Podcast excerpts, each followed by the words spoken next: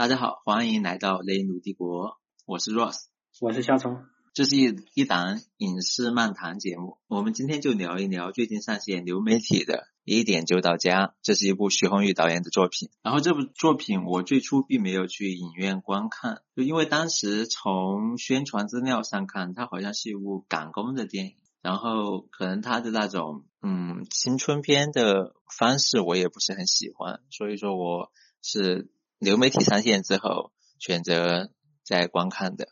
然后你呢？啊，我也是，我是感觉看到他当时宣传嘛，就提到了以前的中国合伙人啊，我就觉得是一部讲这种成功学的电影，就不是很感兴趣，就没有去电影院看。对他成功学，其实成功学这一点我本身并不并不是很反感，因为电影本身就是造梦的，它和成功学其实电影本身和成功学并没有太大的。区别，但是我是认为就是需要有一些反思的，对这种自身的媒介，就是造梦的媒介机制进行反思。但是很显然，这部电影并没有去去反思，而是用他的成功去掩盖了种种的问题。就是他这个结局嘛，他最后那种大获成功的结局，就让人沉浸在最后就胜利了，就感就不会思考就这个过程有什么问题，就。忽视了很多东西，就只是只是注重一个结局了，就圆满了，那就结束了。对，因为我很不舒很不爽的一点就在于他，就是最后他也提到了，就是电商带来的影响是集市的消逝，就集市不仅仅是村镇的进村镇进行商业活动的场所，也是大家进行社交活动的场所，也是娱乐呀。对。就是集市，因为我们小的时候都亲身经历过集市，也知道赶集对于农村的人来讲是是一项很盛大的活动，是如同节日一般的。所以说，当他仅仅用电商的。用一点就到家的便利去抹杀集市的价值，而导演并非没有注意到这一点，他也在电影中进行了呈现，但是是很鸡贼的用一个用一个积极的行动去遮掩了这一点。我觉得他是回避了这个问题吧，他其实没有正面回答，不是那个老太太和她丈夫是在。集市上认识的嘛，然后她丈夫去世了，她她是来赶集，就集上一个人一个人都没有，就很伤感，就说明那个电商嘛，就造成农村集市的消失。但是我以为他会讲一下，其实这。电商也是对这集市的影响嘛，就一一种另另一方面的影响，对农村这种人情社会的影响。但是，但是他最后又用那个老太太拿出一个收款码，然后就大家就一笑而过了，然后就回避了这个问题。对他并没有回应这一点，尤其是在疫情的当下，当越来越多的人在反思我们的线上生活并非是那样的。丰富多彩，以及能够填补我们所有的需求的时候，对于这部电影还有一个很困惑的地方是在于它的人物设置上。最初我并没有料想到会有三会有三个主人公，因为当魏晋北和彭秀斌回乡创业的时候，他的人物关系就已经构建了充分的戏剧性。魏晋北是来自城市、热衷创业的、爱喝咖啡的新时代，然后彭秀斌是一个来自农村。土生土长，爱喝茶叶，并且完全认同乡村文化的这样一个人，他们之间就已经构成了咖啡或 tea 这样的矛盾冲突。但是呢，之后又引入了李少群这样一个种植普洱咖啡的这样一个角色。当然，我们从剧作的角度可以理解，李少群是缝合城乡矛盾的载体。我觉得他那个三个人其实分工很明确，一个是创业嘛，屡次失败，但是很有经验。洪秀斌一直他在大城市打拼，他当时出来的时候说混得好就不要，他爸给他说混得好就一样，一辈子就不要回来。但他其实他心里一直还想着他家乡，他一直在想回去创业，对他家乡是很有感情的。就像后面那个换换退货的时候，不是那个刘浩南的魏晋美不是不让退货嘛，让他非要退。他说在他当时说了一句什么话，我记不清了，就是说。在农村还是什么，就是必须得退。他说有些东西比那个钱比更重要，还是什么？差不多意思就是在的有些东西比比那个赚钱更重要。他其实就是我感觉他这样创业是不可能成功的，没有刘浩然这样在魏晋北。对他其实也经历了破产。他其实是只有一腔热血，想着回来建设家乡。他其实是不懂怎么做生意的，主要。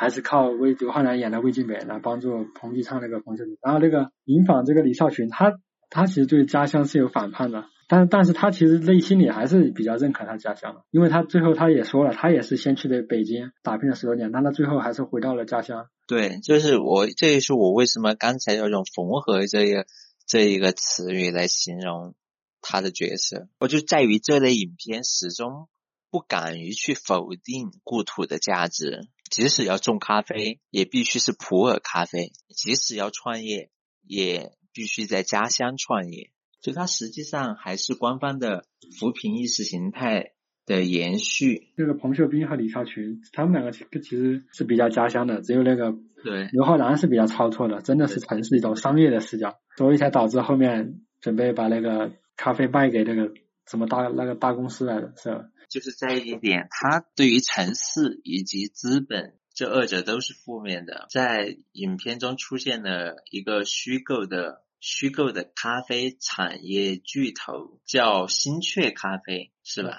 对，叫新雀咖啡，说是什么全球最大的咖啡经销商。对，然后从取名上看，就大家就很理能理解，就是这是星巴克和雀巢，就星巴克和雀巢都是速溶咖啡，而片中魏晋北等人创业的普洱咖啡是精品咖啡，它就依然就。包含有对大资本的反抗，他其实注更加注重理想。他当时不是说最后抬到六百万嘛，一人两百万为了钱，他就比把理想化看得比钱更重。最后他结局也是给出来，你只要坚持自己的理想，你还是能会成功的。最后其实还是回到那个名利，最后你还是要得到名利才能证明你成功了。以前称中国人是乡愿，就如今从这部片子看来，就似乎官方的意识形态依旧是这种乡愿式的。因为我一开始也是不理解为什么别人他必须要人别人种茶叶，可能一方面说什么祖宗传承下来嘛，一直千年的呀都是种茶。彭昱畅给他讲嘛，为什么不要不要让他们去种咖啡，要种茶叶？他说这这些村民他其实是失败不起的。你如果现在直接让他去种咖啡，谁谁对他们的失败负责？你们年轻人是可以失败，但他们都是留在农村都是老人孩子，他茶叶至少这么多年了，至少。最基本的保障是有的。如果你现在贸然突然去尝试一个新的东西，万一失败了，谁来对他们负责？其实我这觉得是需要思考一点。当然，彭昱畅就说了一个什么，你只是那个李少群的爸，但是你不是全村人的爸。你村长，你他们想做什么，他们自由选择，是吧？你也无权干涉，就让他们愿意种，就他们种。依旧是一种家长制的延续，就村长是将所有的村民都视作他的需要被他管理的人。还有这部片子，我。对他观感不好的地方在于，这是一部实在是一部太直男的片子。就这部影片里面几乎没有一个重要的正面的女性角色。似乎都没有戏份稍微多一点的女性角色，是一个纯粹负面的角色，是一个象征着城市精英、资本主义、一个傲慢的女强人，对这种追逐梦想的农村少年，赤裸裸的看不起啊！而且很有趣的一点是，片中的这位女性，她甚至都不是一个决策者，她只是一个下面的一个人。似乎从所有的就是决策部门里面，女性都消失了，这是我对她很不感冒的一点。当然，这部片子里面也有也有一些优点，例如刚才所说的就是它整体的基调比较清新，然后它里面的剪辑也是很流畅，因为导演本身就是剪辑师出身，剪辑师出身。然后还有就是我特别喜欢他的一点是，它里面的那种喜剧的方法，就它这喜剧的方法是十分港式的，就是利用大量的群演去。实现的很好的就是利用视听语言去呈现喜剧性，而而非像某话剧团体那样小品式的喜，就这一点我还是很喜欢。而且它里面那种港味就还是挺浓的。可能这个导演也是香港出身嘛。对，所以这一点其实很好。说了这么多，我感觉这部片子最大的就所有的优点都归于许宏宇。所有的缺点都归于陈可辛。其实他剧作感觉还是挺情节都都有的，比如说什么开始创业呀，然后后面你成功啊、失败啊，反正几次转折各种，还有兄弟情，还有最后铺垫的那种父子之间的和解，对长辈和晚辈，他这些都比较简单吧，这些东西。而且主要有一点我觉得不不好的地方就是他你就能觉得后面的发展都在意料之中，你知道吗？你就有一个角色出现，你知道后面会发生什么。对，好，今天就这样。